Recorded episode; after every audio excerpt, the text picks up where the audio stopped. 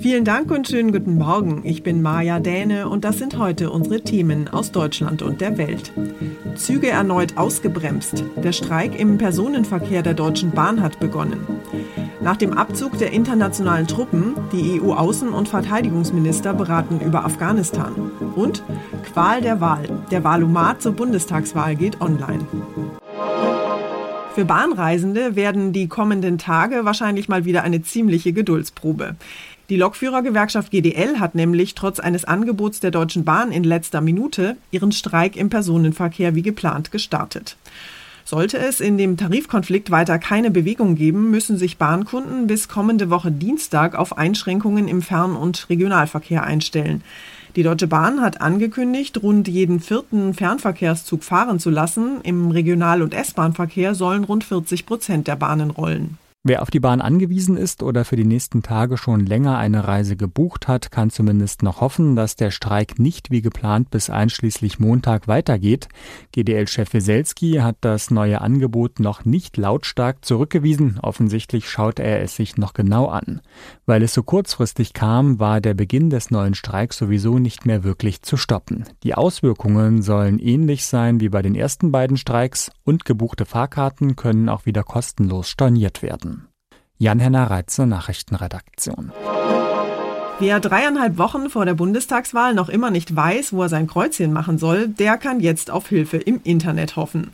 Heute schaltet die Bundeszentrale für politische Bildung nämlich wieder den Wahlomat frei. Damit können Unentschiedene ihre politischen Vorstellungen und Ideen mit den Positionen der Parteien vergleichen und sind am Ende dann vielleicht ein bisschen schlauer. Thomas Bremser ist unser Wahlomat-Experte in der Redaktion. Thomas, erklär doch bitte noch mal kurz, wie der Wahlomat funktioniert und was er mir bringen soll.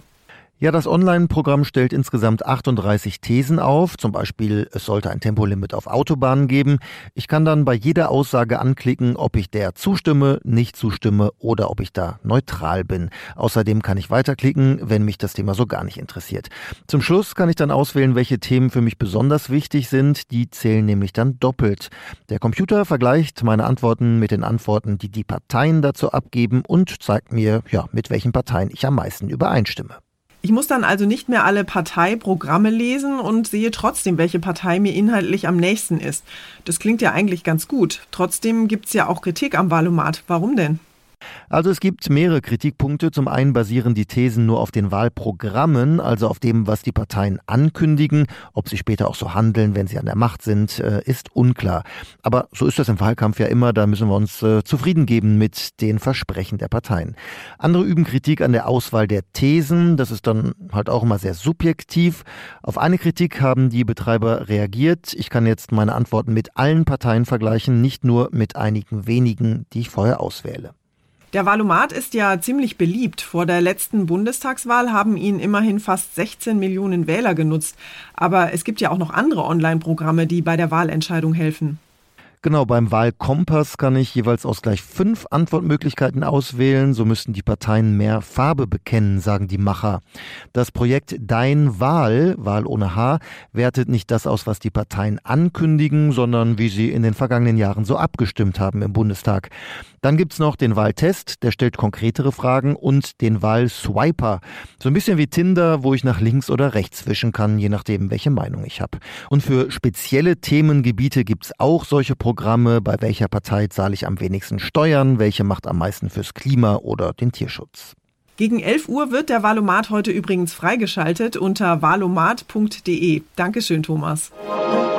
Mit emotionalen Worten haben Bundespräsident Frank-Walter Steinmeier und die rheinland-pfälzische Ministerpräsidentin Malu Dreyer bei einem Staatsakt an die Opfer der Flutkatastrophe erinnert. Mit Blick auf die vielen Betroffenen, die bei den Überschwemmungen alles verloren haben, hat der Bundespräsident bei der Veranstaltung am Nürburgring gesagt, wir wissen, dass in ihrem Leben nichts mehr so ist, wie es war, aber sie sollten wissen, auf ihrem Weg zurück ins Leben lässt sie ihr Land nicht allein. In Rheinland-Pfalz waren bei dem Hochwasser nach extremem Starkregen Mitte Juli 134 Menschen ums Leben gekommen. Ein Mann aus dem Ahrtal berichtete etwa vom letzten Tag mit seinem Vater, der in den Fluten ums Leben kam. Die Namen aller Opfer wurden vorgelesen. Den Schlusspunkt bildete ein Video mit der alten Blackfoes-Nummer in unserem Fädel. Das sollte die Botschaft sein, die hier von der schicken Ringarena ausgeht. Bei aller Trauer Mut machen für den Wiederaufbau, den Zusammenhalt beschwören. So sagte es einer der Helfer, so sagte es der Bundespräsident. Ganz Deutschland steht an der Seite der Betroffenen. Olaf Holzbach vom Nürburgring. Die Lage in Afghanistan bleibt auch nach dem Abzug der internationalen Truppen kritisch. Widerstandskämpfer liefern sich nach Angaben der Taliban derzeit Gefechte mit den Islamisten. Das Terrornetzwerk Al-Qaida hat den Taliban dagegen zur Machtübernahme in Afghanistan gratuliert und mit Blick auf den US-Abzug aus dem Land von einem historischen Sieg gesprochen. Die Außen- und Verteidigungsminister der EU-Staaten beraten heute bei einem Treffen in Slowenien über den weiteren Umgang mit Afghanistan. Thema der Beratungen wird unter anderem sein, wie nach dem internationalen Truppenabzug weiter Unterstützung für hilfsbedürftige Menschen geleistet werden kann. Die Außenminister werden unter anderem darüber beraten, wie mit den neuen Taliban-Machthabern umgegangen werden soll. Bei den Verteidigungsministern geht es darum, welche militärischen Lehren aus den Entwicklungen in Afghanistan zu ziehen sind. Die Antwort des EU-Außenbeauftragten Borrell lautet, die EU brauche eine eigene, schnelle militärische Eingreiftruppe. Die hätte demnach zum Beispiel genutzt werden können, um nach dem Abzug der USA einen Weiterbetrieb des Flughafens in Kabul abzusichern für weitere Evakuierungsflüge. Saar Geiserde, Brüssel. Unser Tipp des Tages heute für alle, die eine richtig gute Idee haben und sich fragen, wie sie die ihrem Chef oder ihrer Chefin am besten verkaufen sollen. Das ist Ihnen ja vielleicht auch schon mal passiert. Sie haben eine richtig gute Idee für ein tolles Projekt, aber Sie wissen nicht so recht, wie Sie das an den Mann oder die Frau bringen sollen. Vielleicht lehnt die Chefetage Ihren Vorschlag einfach ab oder gibt die Idee gleich als eigene aus.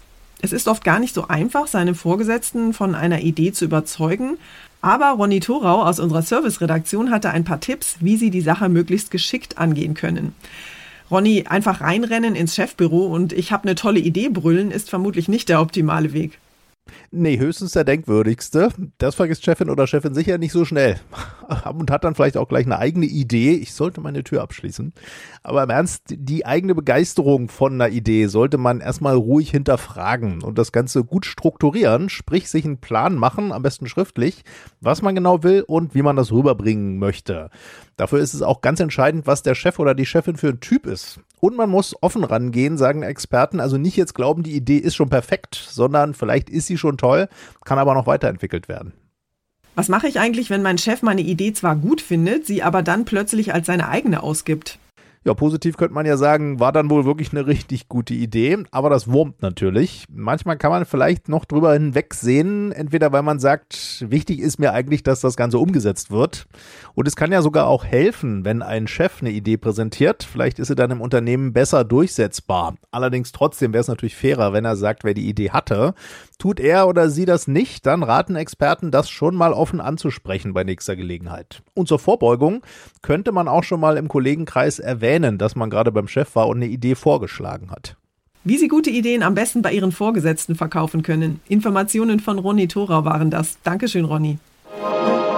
Und zum Schluss geht es hier bei uns um vier Popmusiker, die neben Pippi Langstrumpf und Ikea wahrscheinlich der populärste Exporthit aus Schweden sind. Genau, ABBA. Die vier Superstars gehören zu den erfolgreichsten Bands aller Zeiten. Keine Party, bei der nicht irgendwann ABBA-Hits wie Dancing Queen, Waterloo oder Mamma Mia dudeln. Die vier Abbas, Agneta, Björn, Benny und Annifried, haben sich zwar schon 1982 getrennt, aber knapp 40 Jahre später warten ihre Fans noch immer auf ein Comeback. Und jetzt gibt es tatsächlich einen Hoffnungsschimmer. ABBA hat nämlich für heute Abend zu einem weltweiten ABBA-Event eingeladen. Unsere Skandinavien-Expertin Sigrid Harms hat sich schon mal ihre Glitzerschlaghosen zurechtgelegt. Sigrid, was hat es denn mit dem ABBA-Event auf sich? Ja, das werden wir erst heute Abend erfahren. Aber sowohl unter den Fans als auch unter den Musikexperten wird heftig spekuliert. Eine Möglichkeit ist, dass sie endlich die Songs veröffentlichen, die die vier Schweden schon 2018 im Studio aufgenommen haben. Es könnte aber auch sein, dass mit diesem Projekt ABBA Voyage eine Show gemeint ist, die sie vor fünf Jahren angedeutet haben. Dabei stehen die vier als virtuelle Figuren auf der Bühne, während eine Liveband die Musik von ABBA spielt. In London soll dafür angeblich sogar ein eigenes Theater Theater gebaut werden. Das war's von mir für heute. Ich bin Maja Däne und wünsche Ihnen einen guten Start in den Tag. Tschüss und bis morgen.